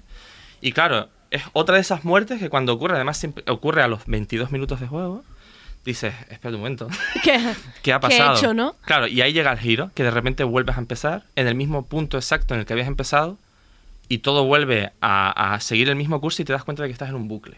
Ah, En ah. un bucle, que esto es un poco spoiler, pero Día es imposible hablar de Outer No, Wilds no, sin, ya, sin sí, decir sí. que hay Día un de la bucle. marmota en el minuto 22. Es Día de la Sí. marmota. Pase lo que pase, en el planeta en el que estés. Eso es. Y tú eres Bill Murray. Sí, te y apretes el botón que apretes. Es Día de la marmota, pero como el, el gran apocalipsis, ¿no? Sí. O sea, es como es terrible y al mismo tiempo es como es como precioso, porque a partir de ahí yo a mí no se me ocurre mayor incitación a la curiosidad que ver por qué por qué está pasando, que, Ya. que por, por- o sea, el universo se ha muerto, pero yo no, ¿por qué? Vale. Y ahí empieza esa, esa movida del misterio, de ver qué es lo que está pasando, por qué hay un bucle, de dónde viene. Ah, wow. Empiezas a encontrar como la- unas ruinas, una civilización que vino ahí a este planeta y que a lo mejor tiene algo que ver, y tú Ah. ya em- empiezas a investigar. O puedes ir disfrutando de esos últimos minutos de vida siempre, un poquito, Claro. ¿no? Claro, lo que pasa, hay como una especie de pulsión a... a- vamos, sí, ahí es donde yo digo que el juego es muy gamey. Quiero decir, porque esa idea de explorar simplemente los Ay, 22 eso- minutos. yo de- sería la que me pasaría Claro, 83 pero días esto lo puedes hacer, esto lo puedes hacer Sí, lo, puede- lo puedes hacer, pero el juego no quiere que lo hagas. Y, y porque luego hablaremos de un juego en el que eso puede tener sentido al final, Sí, al sí, final, sí. al final de todo, que Vale. es que es Orchids to Ask. Pero, pero en este realmente el juego quiere muy fuerte que tú investigues. Y, te- Vale. y te- y- y- y estás ahí para ello y lo notas, ¿no? Vale. Entonces- y por eso está súper guay. no, a ver, lo, lo vas descubriendo, pero lo que hay de fondo es como que se va cosiendo poco a poco como ese enfrentamiento a que a, a la aceptación de esa gran muerte como ligada al privilegio de ver al universo morir. Que, Mm. oye, mm, si No va- ya que nos vamos a morir, No ser testigos de cómo se muere el universo no está mal. Hmm. En- hay otro juego muy interesante en la sala también sobre lo que significa que se, que se no, no mueres tú, sino que se muere quien te rodea, que es Shelter. Shelter es el juego base que utilizaron. eh, eh, ontologías feministas, ¿te acuerdas que hablamos A de los la... topillos, eso. Exacto, Ay, la, la feeling ray de ontologías feministas. Había un topo y pen- pienso en ellas ahora directamente. Es como de repente ya. ¡Pam! Eh, pues el juego base con el que hicieron el taller se llama Meadow ah, y, y, y Meadow está sacado de Shelter, que es el juego este en el que... Cuéntanos un poco eh, de qué es Shelter. Pues es que antes no, no lo hubiese explicado, no me había venido a la, a la mente el Tamagotchi, pero es como una especie de Tamagotchi, pero como más deep, porque en este juego tú eres una mamá tejón que tiene cinco tejoncillos oh. y empiezas en una cuevita. No digas hoy porque la naturaleza es muy dura. No me digas que, que, La que naturaleza se es muy dura, los Andrea. tepitos, por favor. A ver, tú empiezas en una cueva después de hibernar y les das ahí como un poco de comer, se despiertan y tienes que hacer un viaje. Bueno, bueno, bueno. No sabes muy bien por qué, no sabes a dónde vas, pero tienes que viajar. Y, la- como dice Lucas, la naturaleza es un lugar... ¿Es en busca del Valle Encantado versión chunga esto? Mm, mención muy chunga porque además son tus tejoncillos. Buf. Entonces, este juego tiene una cosa muy increíble, que es que mientras tú estás viajando, intentando mm, evitar los peligros y tal, y los tejoncillos dependen de ti para comer, pero también para decirles cuándo se tienen que mover y cuándo no, que es que cuando, cuando si te pasa algo muy malo y un tejoncillo se muere, es a la vez un gran evento y además el juego le da igual. Es como las dos cosas a la vez. Te quedan cuatro más. Te quedan cuatro más, la Mira. vida sigue. Hay, o sea, claro, uno se ha muerto, pero hay otros cuatro que te siguen necesitando. Claro, espabila. claro. Y tú, que hasta ese momento tenías a cinco tejoncillos como detrás de ti, de repente tienes como un, hueco ahí. Y tú dices, Uf, Ay, mi madre, el, el de las rayitas me falta. No, ay, que le habías puesto nombre y todo. Claro, claro. Porque además, como tienes que darles de comer y tienes que saber a cuál le das de comer, pues dices, a ver, al último fue al de los topitos. Ahora le tengo que dar al de las rayas y, y claro. Y de repente tienen nombre y. se- A ver, si no, si no consigo que las plantas saber si las he entregado o no, ¿cómo voy a saber si he alimentado el topillo? Es terrible, ¿No te lo dice el juego? Sí, como que se. O sea, si te, si te fijas mucho, se va poniendo paliducho. Ay, mía. Pero ten en cuenta que Como esto- las plantas, O André, sea, como las plantas. Cuando ya está puchurría te del tienes todo. que dar cuenta mientras intentas que no se lo lleve un águila, no se prenda fuego, Madre mía. Claro, claro. no se lo lleve el río. Claro. Entonces es muy duro. Y es un juego muy, muy guay, cortito y que. Y si llegas con un, con un top, topito, tampoco pasa nada, porque la naturaleza no debe pensar, bueno, ha- Bueno, ha, quedado uno, no pasa nada. Yo lo más que te puedo decir es que lo, lo juegues y que llegues al final y ya veremos lo que pasa. Ay, es que esto, esto me estáis haciendo sudar las manos, os lo digo en serio. Bueno, es que la muerte... Pero por eso, por eso es interesante, porque realmente nos, nos permite mirarla desde diferentes lugares. ¿no? Desde lo que significa morir siendo un niño, lo que significa que se te muera alguien que te Uh, claro, importa. cinco hijitos. Eh, claro, la perspectiva, la perspectiva es muy diferente. Y lo mismo ocurre con, con- no solamente con morir, sino con, con, con matar, ¿no? que también es una mecánica muy, muy institucionalizada, como tú lo decías antes, ese juego sobre meter tiros, sobre Sí. tal, tal, tal. Y realmente no es lo mismo matar en un juego como el Call of Duty o cualquier juego de guerra que en uno de, uno de los que hablamos en, en confinamiento, si te acuerdas, el Ape Out, que era el juego este del mono que está encerrado en, un- en un edificio y a ritmo de jazz tiene que escapar matando polis. Y es Claro. como, claro, Ah, no es lo mismo, no es lo mismo, lo siento, pero no es lo mismo. Ah, claro, entonces si hay que matar polis para ser libre, pues pues, se hay que matarlos, no se seré yo matan. quien diga lo contrario, ¿no? Entonces esa idea de, de- de ejecutar la muerte del oprimido como ejercicio de liberación y encima con esa relación de jerarquía invertida de no eres ni siquiera un humano, eres un gorila encerrado en Puedes. un lugar, pues pa'lante, ¿no? Y, y cómo, cómo es casi un acto de liberación catártica positivo de "Buah, fuck este pibe con, la, con el, el chaleco antibalas, en plan, fuera, pa'lante.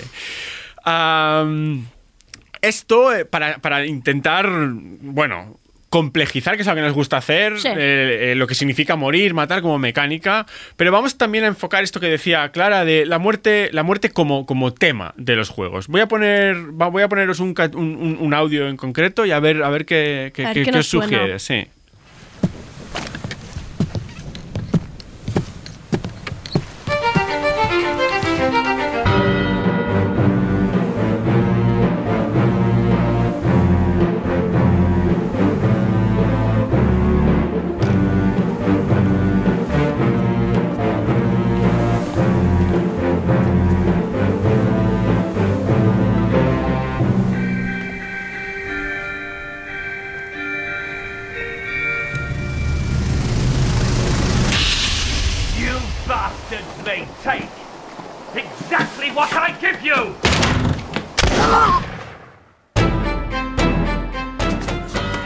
A Andrea sudando. Sí, Te lo ¿no? recuerdo. Sí, ¿no? Eh, Te lo juro que oír esto me hace sudar.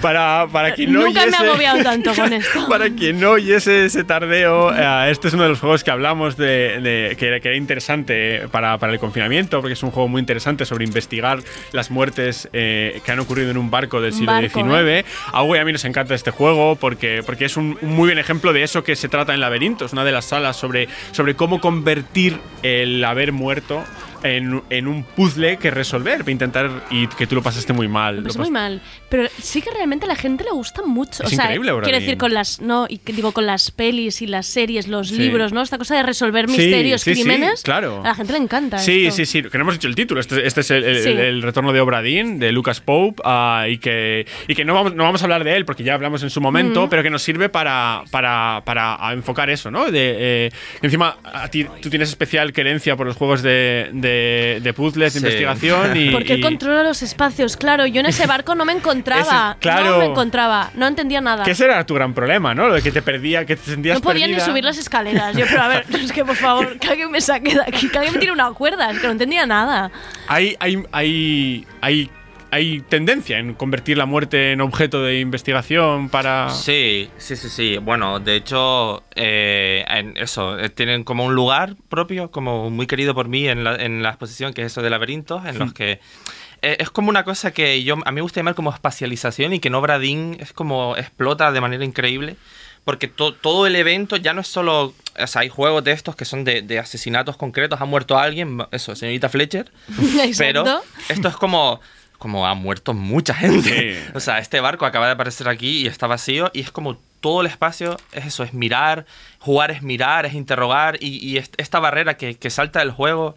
Y que ya no es solo jugar cuando estás con el mando en las manos, sino cuando estás en la ducha diciendo, tío, el tío ese que estaba ahí en la vela. Ah, vale, lo ¿cómo trasladas, murió?". ¿eh? Yo lo traslado. Tu, vida, vale, vale. Yo, vale. yo estoy ahí en la ducha como, pero este tío como murió. Y de repente digo, ¡wow! Creo que lo sé. Y es como hablar, si, si tienes la suerte de jugarlo en compañía, es como, hey, vamos a probar esta teoría y tal. Es, es- es- es- es eso, es teoría, es probar. Incluso como es mirar, acabas como cargando tus propios prejuicios de quién es quién. Este personaje que tiene como esta ropa, seguro que está y luego resulta que no, porque estás ahí como tú con tu mirada. Todos nos salen, ¿no? Un poco este detective, Siempre, este siempre. Flanagan, Claro, ¿no? claro. Sí, y De además es, que es, es algo, es algo divertido, que en Sí. cierta manera pone la muerte en el centro, riéndose un poco de ella también, ¿no? Sí. Como trivializándola, pero con conciencia de, de Sí. estar trivializándola. Tenemos además la suerte, yo cuando conocí, cuando conocí a Clara fue ella dando una ponencia sobre, sobre los juegos Whodunit, quién lo ha hecho, la, la- la traslación de la novela detectivesca al mundo del juego. Entonces, evidentemente, ya que la habíamos embarcado en, en esta, en esta, en esta, en este capítulo, en este programa, pues le hemos pedido que nos recomiende, que nos hable de un par de juegos que hagan esto precisamente, ¿no? Que utilicen la muerte como, como detonador de investigación y a ver, a ver qué nos, a ver qué nos recomienda. Los videojuegos han adaptado ah, novelas detectivescas o el género detectivesco también, desde novelas de Agatha Christie a la novela negra con cosas como L.A. Noir.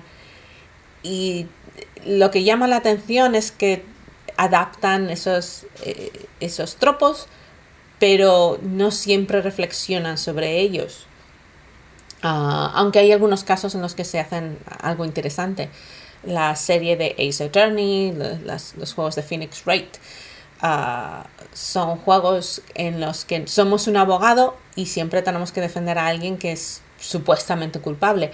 Pero lo que me llama la atención con respecto al tema de la muerte es que tenemos personajes que que, eh, con los que tratamos y los vemos vivos y de repente son la víctima de uno de los casos y sentimos su pérdida porque a lo mejor han sido ah, personajes que hemos, ah, que hemos controlado. Ah, son personajes a través de cuyos ojos hemos visto el mundo. Y entonces, cuando desaparecen, se siente un poco su pérdida. También eh, es un poco... ah, pu- puede dar un poco de, cosilla el, el ver cuando hay un flashback, por ejemplo, y volvemos a ver a esos personajes, pero sabemos que, que los hemos perdido, los podemos echar de menos. Eh, y eso es algo, una de las muchas cosas que Phoenix Wright hace muy bien. Um, como ya he dicho, juegos como I Am Dead. uh, I Am Dead es un juego que es. Yo lo podría haber hecho, es mi tipo de juego, el tipo de juego en el que yo he trabajado. Y esa idea de que puedes eh, investigar objetos que, que lo que dejamos detrás, los objetos que dejamos detrás eh, son los que van a contar nuestra historia o los que les van a recordar nuestras historias a, a- los que se quedan detrás, ¿no? Entonces esa idea de, de que la, la investigación sobre la muerte eh, puede ser sobre cómo ocurrió, eso es lo que hacen las novelas detectivescas, pero también hay un espacio muy bonito en el que podemos recordar y reflexionar y el- el hacer uso del recuerdo y lo que significa la memoria ah, como consecuencia de, de la muerte y los que se quedan detrás, los que no, los que no están. Bueno, pues dos juegos, además me, me parece interesante estas dos recomendaciones porque a- abordan además dos, dos, dos, dos esferas diferentes del juego. Eh, eh, Ace Attorney es un juego que podríamos decir, ¿no, Hugo? Generalista, o sea, Popu. popu, sí, popular. Pop- sí, y, y, y I Am Dead, en cambio, es un juego, un juego Pero a independiente. la, a la vez eh, popular, pero tampoco no, lo- no lo hubiera dicho, ¿no? Como una, va de un abogado. es como, ¿pero que ¿esto por qué a la gente de repente le gusta tantísimo esto? Bueno, pero hay como mu- hay, tiene muchísimas capas eso, Ah, ¿no? vale. Es, es un abogado, pero es un juego Japón, la estética que tiene como muy de anime. es- Sí, es Vale. Pues es un juego muy conocido dentro del mundo del videojuego. Claro, eso sí, Vale, O sea, vale. no, sí, sí, sí. no, Vale. sí, no diría, no dirías que es eh, No uno Mario de estos Kart. juegos que lo ha, que, lo- que- que ha convertido, No. que ha puesto en primer plano el mundo del videojuego. En, no, pero Vale. dentro del nicho es un Dentro juego del bastante, Vale. bastante conocido. Sí, sí. Am, bueno, estas dos recomendaciones que os da Clara, el regalito. y Em, ahora que tenemos mm, Twitter en Tardeo, hola, ¿eh? Era digital, ¿eh? 2021, Ya, muy ¿eh? fuerte esto, ¿eh? Entrando a tope, es muy fuerte. Em, y apuntar, ya apuntaremos todas las recomendaciones Claro, ahí bien puestas, perfecto. porque luego para apuntar nombres. Sí, ya para, para salir, y me parece, no hay, no hay mejor lugar que salir de la muerte que desde... Porque estos juegos lo tra- tratan el concepto de la muerte desde una perspectiva más narrativa, por- por- por- podríamos decir.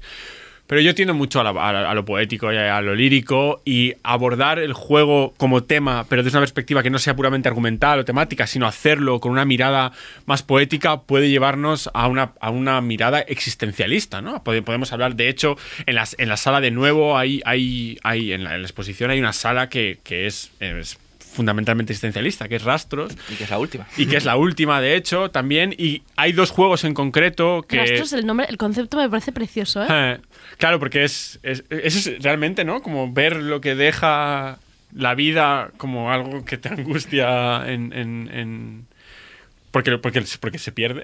Sí, sí. Ah, es la- algo muy existencialista.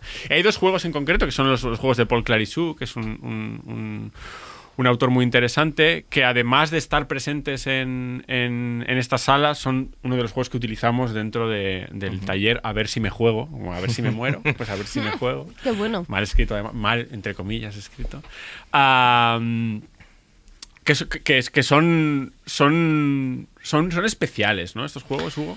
Son increíblemente especiales. A mí Sí. también me gustaría como reivindicar otro Sí. de los juegos de esa sala, que es la de Queers in Sí. Love at the End of the World. Buah, este, este lo he jugado yo. Que, o sea, el- la única barrera que tienes que es en inglés, pero es un juego en el que te pone 10 minutos antes de que se acabe el mundo y tienes como una serie de opciones para navegar tu último adiós, tu último acto con tu compañero. No, y no, es como que muy yo, increíble. que yo no estoy hecha para los juegos, de verdad, que es que me he puesto muy nerviosa, no conseguía leer, no conseguía decidirme, no pasaba de la segunda pantalla, me he muerto todo el rato sin decidir, sin darle un beso Oh. a nadie. Es o sea, increíble. pasa- pasado mal, pero me ha encantado la idea, era buenísima la idea. Sí, sí. Es Bueno. uno de los grandes problemas que tenemos, que no estén traducidas estas cosas. Ya. Por favor, Fondo de Cultura Videolúdica ya. Por favor, pónganse a traducir Lucas. cosas. Sí, sí, sí. Hacer caso, Lucas. Por favor, por favor. Pues los juegos de Paul Clarissou, en, en, en concreto estos dos, porque Paul Clarissou tiene muchísimos juegos y Sí. muchísimos experimentos y, y lugares mm, videolúdicos, son muy increíbles porque la muerte aquí llega como conclusión a, a como una casi como una vida vivida dentro del juego, ¿no? Sí. Además como a dos escalas diferentes en, en los dos, porque está Orchids to Dusk y está Even the Stars. Sí. Even the Stars es un juego en el que eres... En los dos eres un astronauta, ¿no? Sí. Por así decirlo. Sí, una- son un los dos juegos de ciencia, ciencia ficción Sí. muy entre comillas. Lo que pasa es que en uno vives toda una vida entera, desde que sales al espacio y vas de planeta en planeta hasta que te mueres de viejo. Ay, qué bonito. Y en el otro son dos eran no cinco minutos Cinco son cinco minutos. min- en cinco minutos desde que te estrellas en un planeta y solo te quedan cinco minutos de oxígeno y, Y decides qué tienes que hacer con tu vida. decides que... te- y además, como me gustan muchísimo estos juegos, sobre todo el Como. Dust. ¿Cómo? Tú te estrellas. ¿Y qué pasa? Y después te mueres. Te Ah. mueres. O sea, tienes, tienes cinco minutos de oxígeno. Y hay un planeta en el que, por el que, en el que tú estás y puedes ¿Son cinco caminar. minutos reales? Tú, sí, Cinco minutos ¿Tú, reales. tú qué harías? Tú- o sea, tú te estrellas, pero sobrevives al, al, al, al- al- al accidente y sabes que te quedan cinco minutos de vida. Estás en un planeta que nunca habías visto. ¿y Es un haces? poco como el otro, en realidad, ¿no? Como el otro juego, el de Outer Wilds. No, Sí, bueno, o sea, sí, pero es como. lo que pasa es que en, Outer Wilds tú vuelves a vivir. Claro. Ya. Y aquí ya. vas a morir y ya está. Aquí, Ah, o sea, aquí esto, este, es, este es crudo. O puedes sea, aquí te disfrutar mueres. del planeta. Ok, un poco de gozadera, ¿no? Bueno, o sea, a mí me gusta mucho este ¿Qué juego. haces? ¿Te estiras, si no, en el suelo? Bueno, Hay aquí- gente que intenta salvarse. Claro. Ah. Como sea. Vale, vale. Puedes intentar salvarte como sea, que es muy de juego, ¿no? Plan, si voy a morir, no, no puede ser. ¿Cómo me van a dejar morir? no. Los juegos no van de esto. En los juegos no mueres por defecto, sino que siempre puedes Pero salvarte. Paul Clarisú te está matando a los cinco minutos siempre. Sí, siempre. Vale. Sí, pero o sea, ti- tiene como esta movida que me gusta mucho, que es como las dos formas que hay de morirse, que son también como las dos formas en las que se puede acabar una canción, ¿no? Que es como con un fade out hacia el silencio o con una rotundidad, como cuando, es- cuando la canción se acaba con un último Ujú. golpe. Y esa es, esa es como la gran decisión que tienes al final, y pero que además no, no la sabes, ¿no? Porque esto es una de las cosas que hablamos con el taller, que es que para realmente para tú darte cuenta de que te puedes quitar el casco y decidir morirte en ese momento exacto, tienes que pararte. Sí. Primero te paras, el muñeco se sienta y luego empieza a aparecer como un cartelito como muy difuminado que te dice, si aprietas esta tecla, Es la cosa, ¿no? Si tú estás jugando como intentando buscar salida, pa, pa, pa, pa, pa, el juego no reacciona. Pero si por lo que sea, por casualidad, por voluntad, por tendencia, por cómo eres tú, etcétera, te paras, de repente el juego te da pequeñas señales de que a lo mejor eso es más interesante que huir por defecto, que asumas tu muerte. O sea, en cuanto tú intentas pararte a contemplar y a paladear esos minutos de vida que te quedan, el juego reacciona y cambia. Y la cámara se libera. eh, Y, y de repente hay mensajes y la música sube, ¿no? Y entonces de repente dices, ah, o sea que a lo mejor esta vía No es la que correr, prefiere el autor, por, por así decirlo, ¿no? Entonces ahí se genera una disyuntiva. ¿Qué haces? Y pues el juego te permite quitarte el casco. Te quedan un 50% de oxígeno, pero tú puedes quitarte en el momento que, que tú quieras, ¿no? Entonces si aceptas ese momento de morir y te quitas el casco, explotas. Pero explotas de manera bella, dejando detrás de ti como un rastro de- de- de flora. Y te das cuenta de que esa misma flora que tú dejas atrás es la misma que ibas viendo en el, en el- en el planeta que acababas de llegar, a diferencia de los cascos vacíos que te ibas encontrando también. Y es que ahí Ah. está el mensaje poético del juego, ¿no? Que te dice que si no asumes tu muerte, acabas siendo un casco de cristal vacío. En cambio, si la asumes y te dedicas simplemente como a apreciar el momento en el que estás, lo que dejas detrás de ti es un acto de belleza, ¿no? Como disfrutar de la vida mientras la tienes y asumir que esto va a ser así y no convertirlo como en una huida por defecto, deja mejores cosas detrás de ti que, que, que- que el, el- el- que el huir, ¿no? Hmm. Y, y me parece muy interesante Qué esto. buen mensaje, sí. Sí. Sí, además luego empiezas a ver cosas muy interesantes. Nosotros cuando jugábamos, o sea, en, esta, esta necesidad de jugar virtualmente en los talleres que en los que uno tiene que jugar y, y intentar que los demás tengan la experiencia indirecta del juego, empiezas, a, ¿a dónde vamos? Tal, y la gente empieza a ir como a hitos, ve una piedra grande y va. Y te das cuenta de que al lado de esa piedra grande hay como mucho bosque, y es porque hay mucha gente que decidió quedarse ahí. Ay. Y entonces empiezas a ver, porque claro, todos los bosques que ves son jugadoras que ya han estado allí. Ah, real, real. Claro, eh. claro, uy, claro, uy, uy, claro, uy, claro. uy, Y entonces te das, cuen- Ay. te das Pero cuenta. cuanto más grande de el bosque están. es que hubo más gente Claro. que decidió aceptar el- el Abandonarse al lado de la roca. Y ves cómo la gente tiende a reunirse en hitos o subir a colinas y quitarse el casco allí. Es. Aparecen como dinámicas muy interesantes. Y, y este juego va ampliándose y va creciendo con el... No, no sé exactamente cómo Creo que hubo un periodo, o sea, eh, me pareció leer como que, claro, ahora, ahora mismo lo Claro, puedes a ver, jugar si entras offline y no ahora deja y es todo un bosque. No, no, no, no, no, porque No sé muy bien cómo lo gestiona, pero si ahora no es así, fue así. sí, O Vale. sea que- fue así. vale. Sí, sí, que esto es algo que, que ya pasa, ¿no? Como que en los juegos a veces la vida multijugador o Claro. la vida online tiene es corta y después Bueno, pero debió ser bonito también para el propio creador ver cómo había respuesto, ¿no? La gente a- Sí, Sí, sí. Claro, claro. Es, es- es- es muy interesante eso, ¿no? Ver, ver en algo tan, tan, tan interesante como esto, ver qué decisiones toma la Claro. gente que juega a tus obras. Y, Y que por eso es un juego que se da tanto a que hagamos talleres sobre ello, a que nos reunamos, a interpretarlo, a discutir y a negociar los significados de las cosas. ¿Hay es- edades para, es- para este juego o estos que hemos hablado? ah, ¿Creéis? o sea, Hay a- algunos que sí. sí, o sea, la sala tiene juegos adultos. Vale. Ah, Inside. Inside es un juego adulto. Sí, claro, pero- Inside lo leí al- Sí, pero por ejemplo. eh, Este, por en- ejemplo. En, cuanto me dejen hacer talleres en bibliotecas, por favor, eh, Generalitat, Luca, haga algo haced con las bibliotecas, Lucas. por favor. Por favor. No puede ser que tengamos a la adolescencia sin poder tener lugares de reunión cultural como las bibliotecas. Así que, por favor, ah, hagan algo ahí.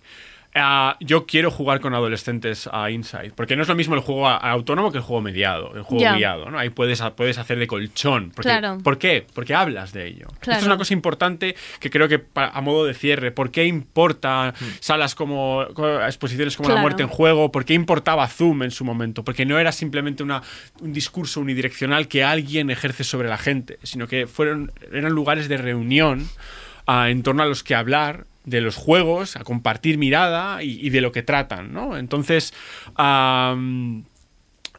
no, es, es- es- es- es lo verdaderamente interesante porque generar espacios mu- museísticos, expositivos, discursivos, etcétera, donde el juego sea una cuestión para reunirnos en torno a ello y hablar del tema de la muerte o, o- de lo que sea. No, no- que no sea solamente eso, unidireccional, sino lo museístico como lugar de encuentro, lo expositivo como lugar de encuentro, talleres que lleguen a diferentes sitios, que todo el mundo pueda acercarse a estas obras para poder, eso, hablar de algo como la muerte para que, para que sea No solo para todas las edades, quiero decir, el, el- la explicación que has dicho tú ahora de Orchids to Dust, de- Sí. del, del rastro este que dejas, yo seguramente mm, hubiera apagado la pantalla y me hubiera dicho, venga, muy bien. Claro, porque Ah, hasta aquí, es que eso, muy ¿no? bonito. Acompañar las miradas para construir Claro, miradas, para dar profundidad, para que todo el mundo vaya poco a poco sintiéndose más cómoda a la hora de, de- de- de leer los juegos, que es algo que... Dejad que Lucas os acompañe. Y Hugo también. Hugo, que crees más salas como, como esta? Venga, Hugo, tú tienes trabajo creando salas virtuales y tú acompañando, Lucas. Que nos lo den, ¿no? O sea, no tenemos- que nos lo den. Danos, da, por favor. Por favor. danos.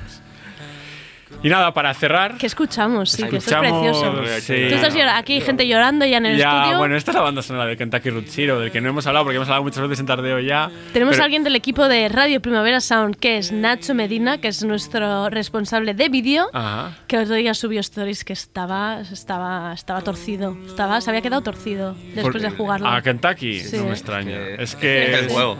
Es el juego. Es el juego, ¿eh? Vale. Sí, no somos muy de decir estas cosas, pero, Pero es lo que habéis Kentucky- dicho. Sí, es que Vale. Kentucky es otra cosa.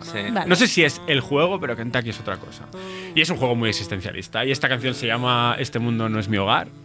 ah, eh, compuesta por Ben Babbitt, una banda sonora increíble además que tiene el juego y, y El bueno, El momento en el que llega esta canción. sí, Ay, es, Ya es- te está... Lo habéis jugado varias veces, ¿eh? Yo, 1500. Ah, vale, ya he Sí. hecho como la típica pregunta estúpida que dices, El esto se primer- juega 30 veces. No, bueno, no, además el, pero- el primer capítulo de Dile que baje fue sobre Kentucky Road Zero. Además es un juego que se jugó durante seis años, porque se fue publicando durante seis años. Ah. El acto de ir jugando durante el tiempo también tiene mucho de existencialista, Claro, porque no va a volver a ocurrir. No va a bueno. volver a ocurrir. La gente que lo juegue ahora va a poder jugar del acto 1 al acto 5 Rápido. rápido. Y nosotros Y vosotros lo jugasteis al ritmo. Claro, Sí. Tuvimos que esperar. Porque- Y, y además se acabó al principio del año pasado. Mm.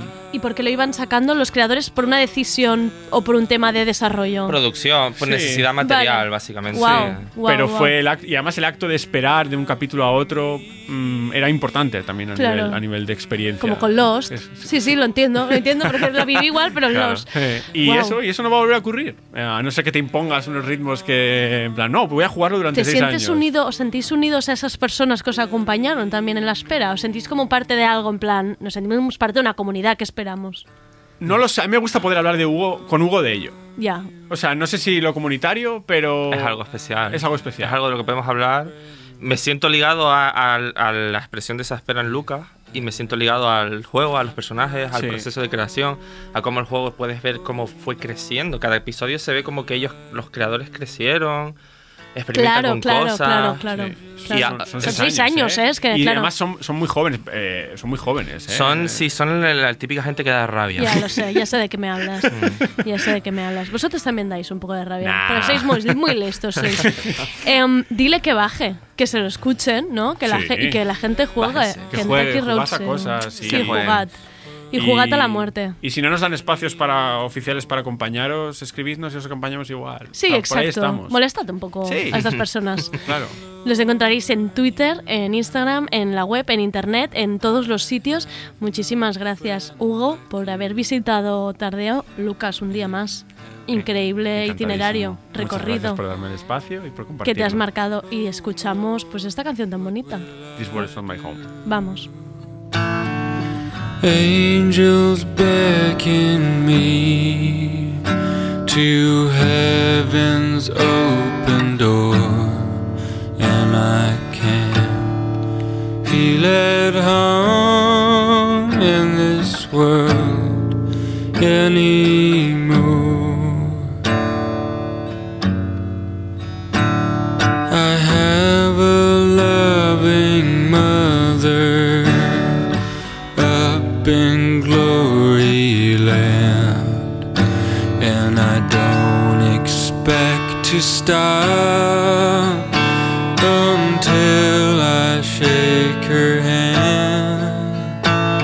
She's waiting now for me in heaven's open.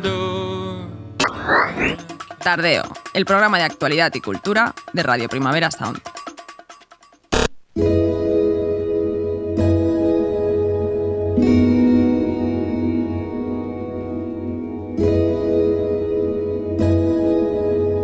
Estoy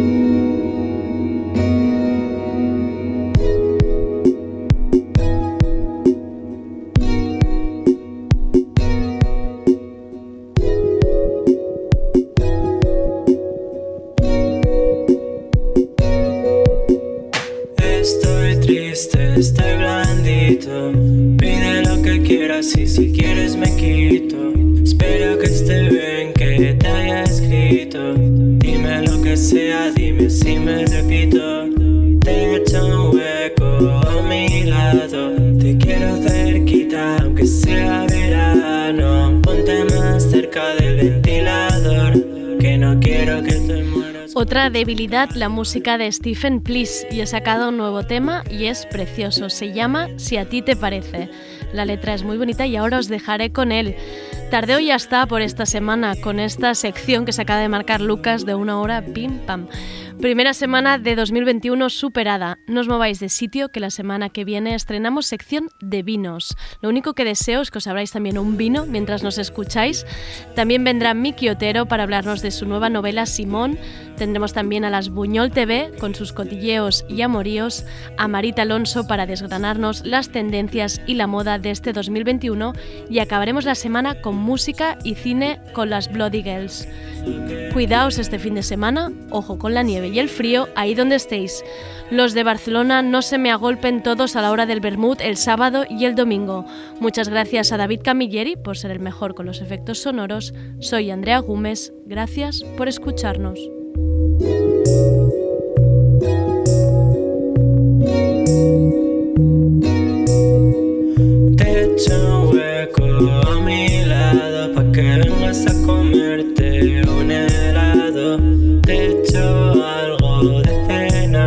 Pa' que vengas por la noche y te quieras quedar. Creo que